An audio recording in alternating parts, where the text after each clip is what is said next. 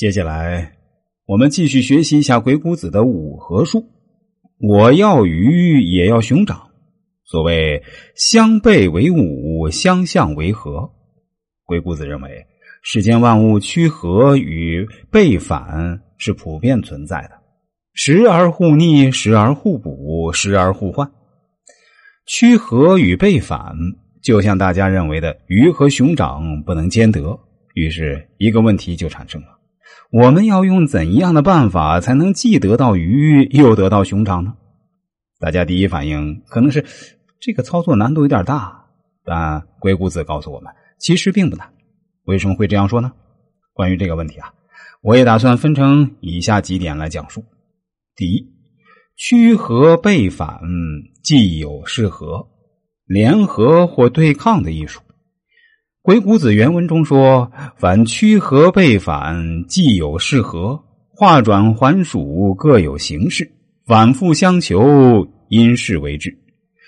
是以圣人举天地之间，理身与世，师教扬声，明明也。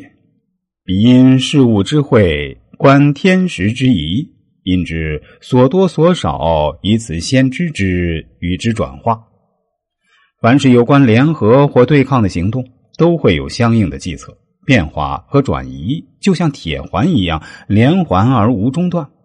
然而，变化和转移又各有各的具体情形，彼此之间环转反复，相互依赖，需要根据实际情况进行控制。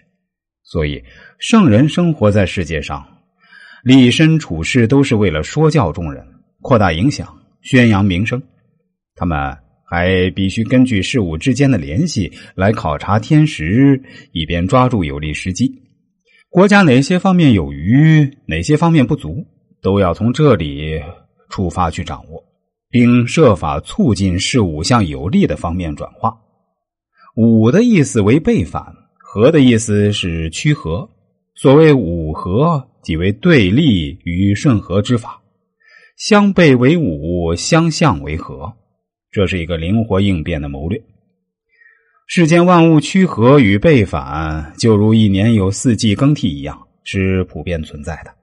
它们时而互逆，时而互补，时而互换，或者合于此而伍于彼，或者合于彼而伍于此，左右逢源，变化多端。凡是有心想成大事的人，必须精通五合之术才行，这样才能做到因事为治。凡联合与背反，都要有合适的计谋才行。